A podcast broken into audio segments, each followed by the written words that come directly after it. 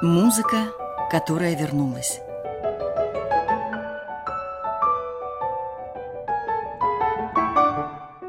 Новый взгляд на известные вещи.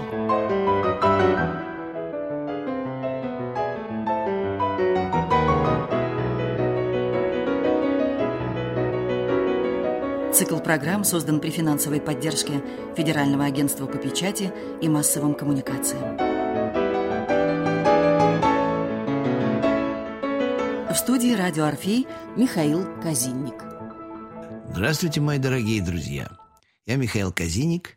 Я, как всегда, э, нахожусь в студии радиостанции «Орфей», и мы с вами продолжаем наше путешествие по трем с половиной столетиям европейской музыки. Сейчас мы забрались с вами в очень интересную сферу, сферу музыкального юмора, сферу музыкальной фантазии. И вообще, знаете, подумав о многих профессиях, которые существуют на Земле, я прихожу к убеждению, что самая веселая профессия – это профессия музыканта. Встретите настоящих музыкантов, вы получите такое количество интересных историй, вы будете так много смеяться, хохотать, веселиться. И вообще, конечно же, музыка – это феноменальный материал для ваяния юмористического, веселого, радостного. Знаете, сегодня я хочу поговорить немножко вначале о консерваторских капустниках. Я знаю, что в консерваториях Самое главное мероприятие, даже в те самые советские годы, были не комсомольские собрания. И не профсоюзное собрание, и не партийное собрание. Самое главное мероприятие, когда все вокруг, в других вузах, в других университетах, всюду держали ушки на макушке, чтобы попасть. Это было чудо капустника. Это были игры, шутки музыкантов, которые порой продолжались по 3-4 часа. Я помню, когда я учился в консерватории, то несколько человек были всегда костяком капустника. Это был Василий Раинчик, который потом стал знаменитым руководителем ансамбля э, «Веросы». Это был Игорь Поливода, очень талантливый музыкант, к сожалению, безвременно потом умерший, ушедший от нас. Феноменальный фортепианный дуэт. Был целый оркестр, которым дирижировал сын знаменитого когда-то дирижера Гитгардца, а Гитгардц учился у Глазунова. Глазунов ему подарил свою палочку дирижерскую, и Андрей Гитгардц дирижировал шуточным оркестр с шуточной музыкой палочкой Глазунова. Это его сын, сын знаменитого Гитгардца. Вот я там принимал большое участие. Например, однажды я сочинил и сыграл целый концерт для скрипки с оркестром на тему «Жил-был у бабушки серенький козлик». Я никогда не забуду, как зал был в гомерическом состоянии, состоянии просто абсолютного хохота, потому что там есть такие еще вещи, я придумал такую каденцию, в которой я играл, э, значит, когда козлик, на, на него напали волки, я вдруг начинал играть пам ба ба ба пам пам пам то есть сцена судьбы Кармен, тема, тема смерти, тема роковой страсти, одна из самых страшных тем, а потом пицциката левой рукой, вот, э, как говорил Гитгарс, ни в жилу, ни в жилу, то есть ну, вот настолько нелепо, настолько не туда, и вот в этом был колоссальный юмор, потому что юмор это, как правило, еще и не попадание, пародия – шутка, гротеск, сарказм, сатира. Но вы знаете, среди великих классических композиторов были настоящие шутники. Господи, да шутили все. Иоганн Себастьян Бах шутил. У него масса шуток. Я уж не раз говорил об этом, вспоминая э, вечно самую первую оперету в истории человечества. Это его кофейная кантата. Но ну, это просто оперета. И вообще все последующие опереты менее остроумные, чем баховская автопародия, самопародия, реклама кофе и вообще ужасный Лисхин, который никого не хочет слушать и готова променять кофе только на одно существо в мире – на жениха. Вот тогда она соглашается не пить кофе. Иначе это просто бедствие. Э, шутил Гайден, величайший шутник в истории человечества. Ну, ну у него вообще половина музыки, она, она с таким юмором. А вспомните такое гениальное творение Гайдена, как «Сотворение мира», Вообще во время исполнения сотворения мира престарелого Гайдна зал вставал. Гайден стал заново великим композитором, хотя уже его дни были сочтены и, казалось бы, доживает последние годы и пишет сотворение мира. Зал вставал, потому что он вообще в самом начале сотворения мира делал такое. Он написал музыку, которая называется «Хаос». И в этой музыке, в хаосе, он использовал все ошибки в задачах по гармонии, которые в, его, течение его жизни допускали его ученики. Это был полный бред. Вот, вот там все красиво, но все с ошибками. То есть за, за каждые 12 тактов композитор должен все это перечеркнуть и поставить двойку. Ну, в общем, такая шутка. Шуток много. Сонаты, симфонии. Такое чудо.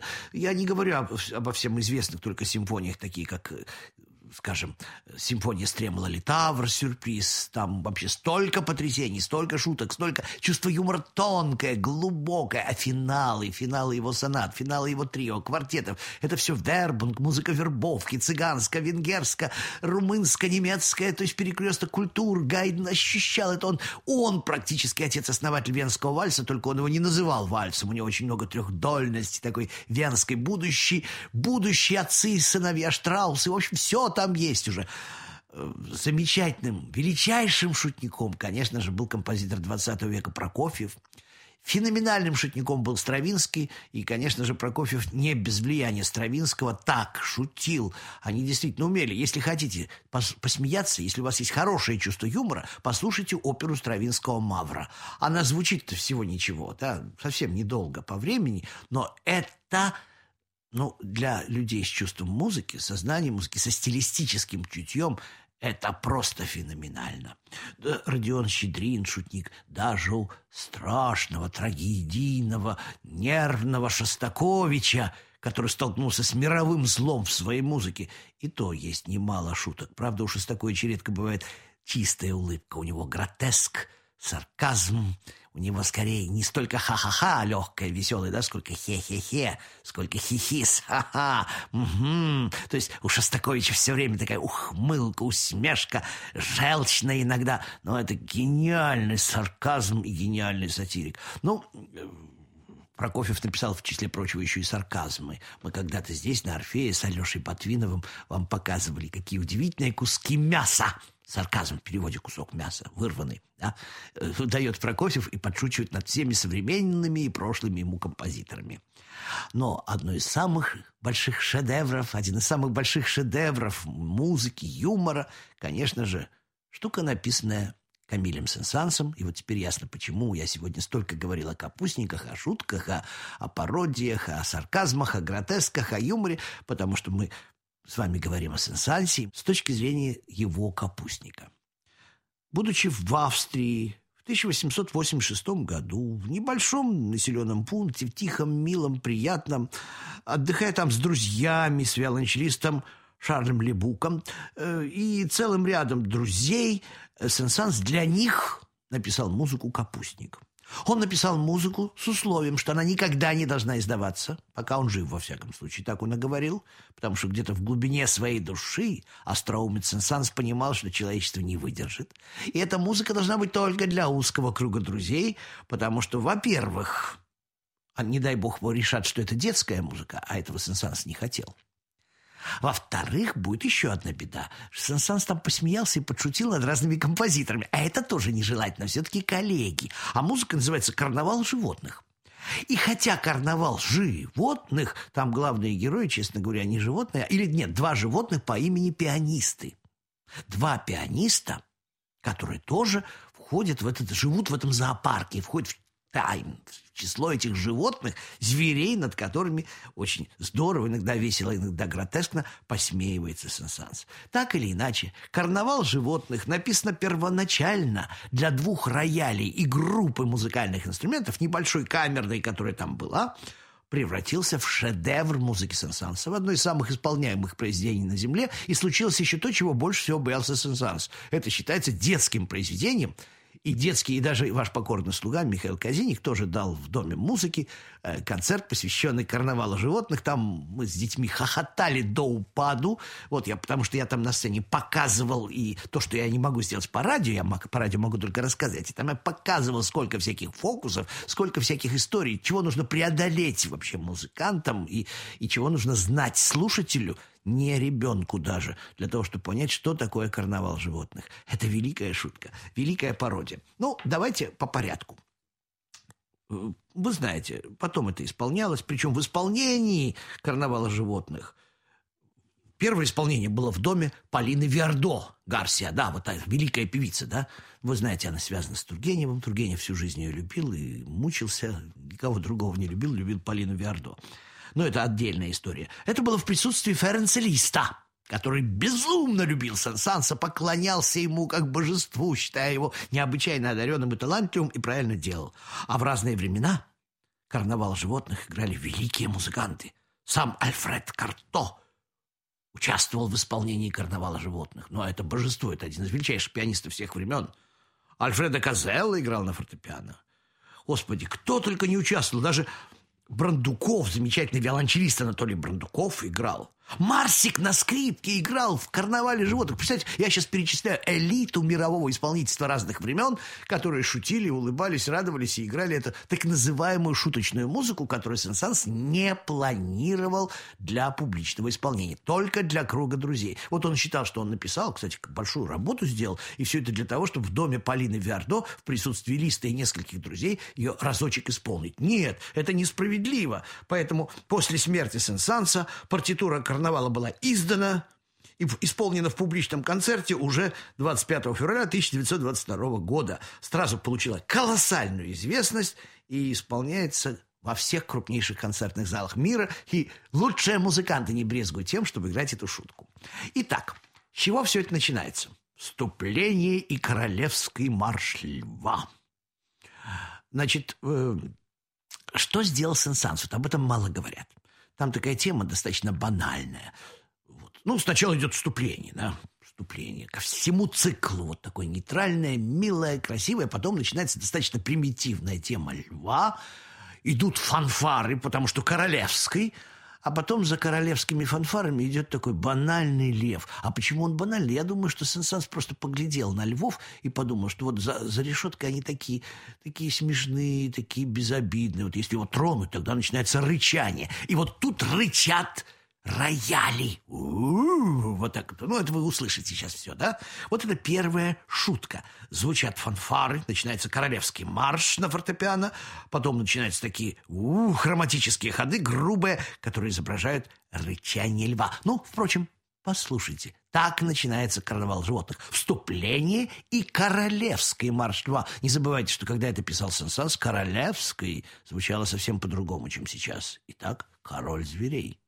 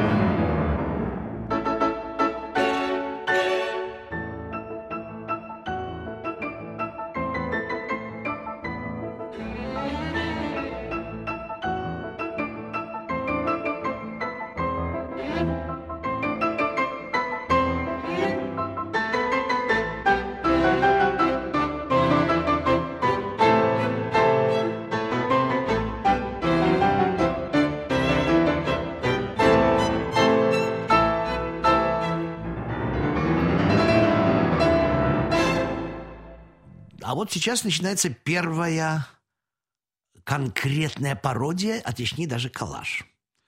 Из двух композиторов Сен-Санс ужасно любил Рамо и Куперена, великих французских клавесинистов. У Рамо вообще есть пьеса для клавесина «Курица», а у Куперена в его сюите тоже есть пьеса «Куры и петухи». И вот что делает Сен-Санс. Он берет у них вот это самое «кудахтанье кур» и создает совершенно потрясающий образ. Кларнет, скрипки, альт и фортепиано. Такие однообразные звуки, повторяющиеся, которые изображают квахтание кур, перемежаются с кукареку петушиным. В общем, короче говоря, слушайте, переделка, перефразирование. Куперена и Рамо. Чудо как сделано.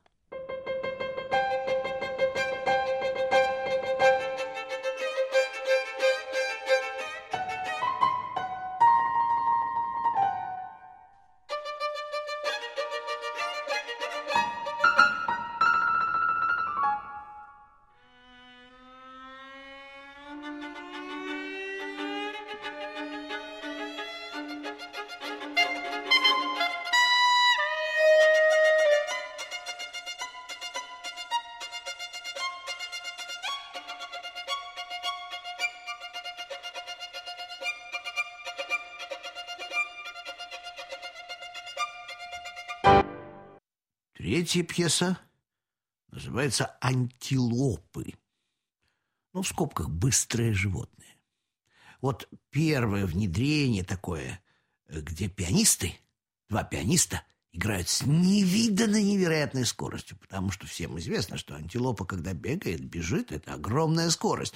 И вот эта скорость, а вы знаете, что во времена и сенсанса, и нынешние времена пианисты часто соревнуются друг с другом в как можно более быстром исполнении целого ряда произведений. И педагоги, профессора иногда вынуждены сказать, да быстро играть нетрудно, ты сыграй выразительно, но многие современные пианисты, и не только современные, молодые, да, они хотят переиграть друг друга. Им кажется, что если они будут играть очень-очень быстро, то это будет очень-очень здорово. Не всегда. Вообще вот э, гениальный Рихтер, он последние годы все стал записывать медленно. Я не знаю, одним это нравится, другим нет, но мне кажется, что Рихтер в этом медленном темпе хотел заставить их услышать глубины музыки, не пробегая, как в 20-21 веке, все с огромной скоростью и мимоходом наблюдая, он решил записать медленно. Эти записи уникальны, не имеют аналогии в истории музыки. Но наши пианисты, исполняющие антилоп, они сейчас на вершине, они спортивны, они бесконечно. Слушайте.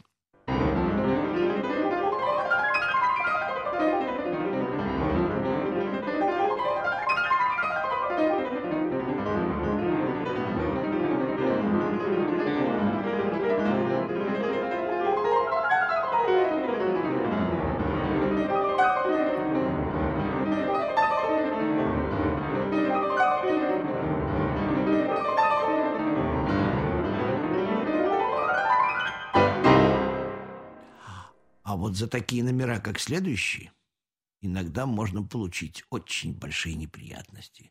Можно сесть в тюрьму, можно заплатить штраф за оскорбление личности, за нарушение авторских прав. Следующий номер называется «Черепахи». В них участвуют струнные и два рояля. Слушайте внимательно. Сенсанс берет самую популярную мелодию не только того времени, но и нашего времени. Когда люди приезжают в Париж, то обязательно джентльменский набор не только Лувр, не только музей Дарсе, не только прогулки по набережной Сены, э, не только заход в Нотр-Дам-де-Пари, но еще для многих обязательное посещение Мулен-Руж. И все ждут главной мелодии. Какие бы программы ни были, все время как бы обновляются. Тем не менее, в конце звучит знаменитейший канкан.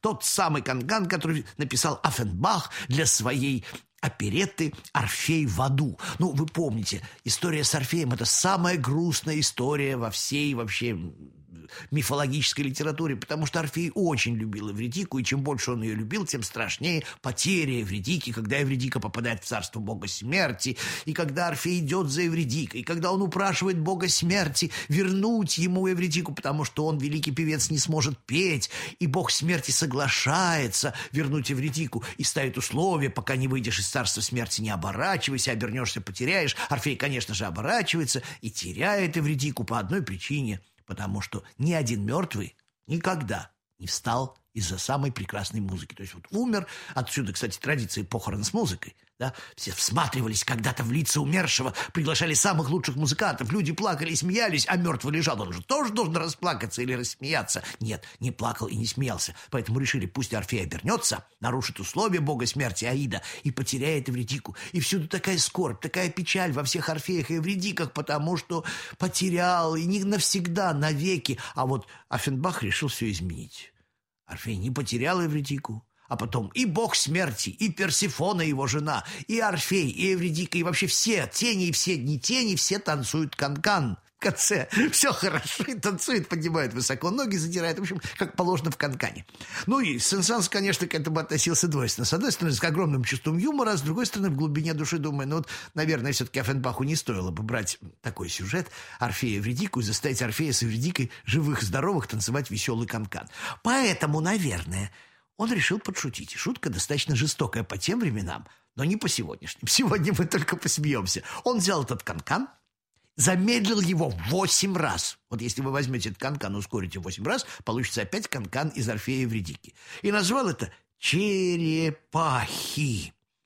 В общем, эффект для музыканта совершенно невероятно комический. Это, кстати, первый раз в истории музыки начались такие шутки. Берется музыка другого композитора, замедляется восемь раз и называется «Черепахи». Таким образом, и Орфей, и Эвредика, и Бог смерти, и его жена, они становятся весельчаками, танцующими канкан. -кан. Почему? А вот, кстати, помните, мы в прошлой передаче говорили о том, что Сен-Санс прожил 86 лет с кучей болезней, прежде всего потому, что он не боялся смерти, шутил над смертью, смеялся над смертью. Вы помните, в прошлой программе мы давали танец смерти. Дансе макабре. Вспомните, вернитесь туда, вы услышите, как Сенсанс относится к смерти. Итак, слушайте. «Черепахи» — пародия на Оффенбаха и на его оперетту «Орфей в аду».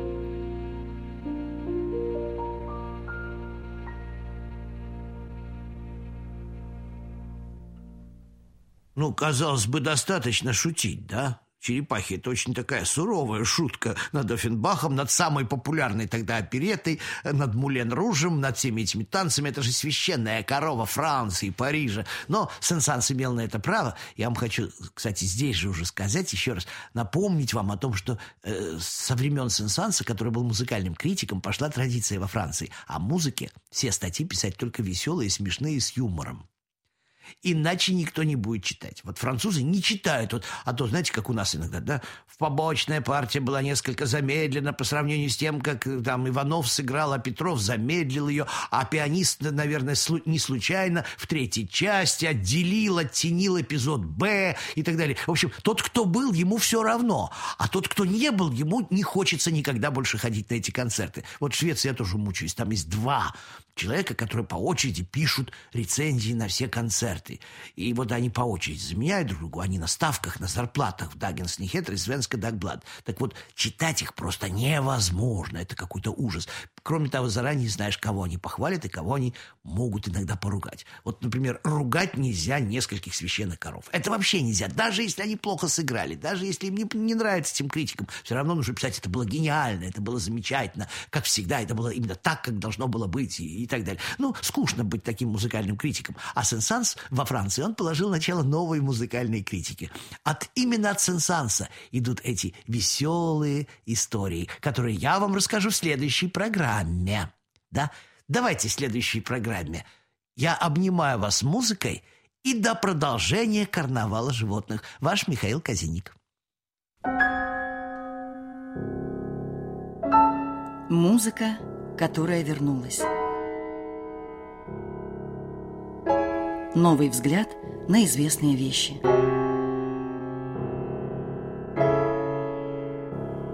Цикл программ создан при финансовой поддержке Федерального агентства по печати и массовым коммуникациям.